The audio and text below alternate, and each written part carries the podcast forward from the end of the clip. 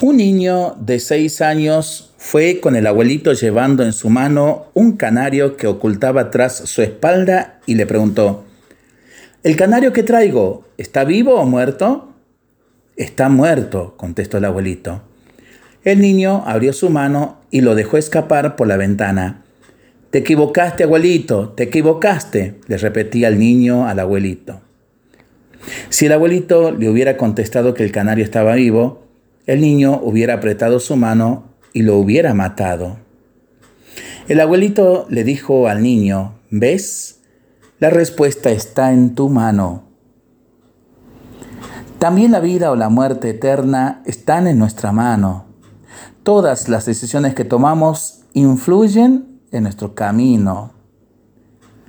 Le pidamos al Señor tomar las mejores decisiones, sobre todo en lo que tiene que ver con la vida.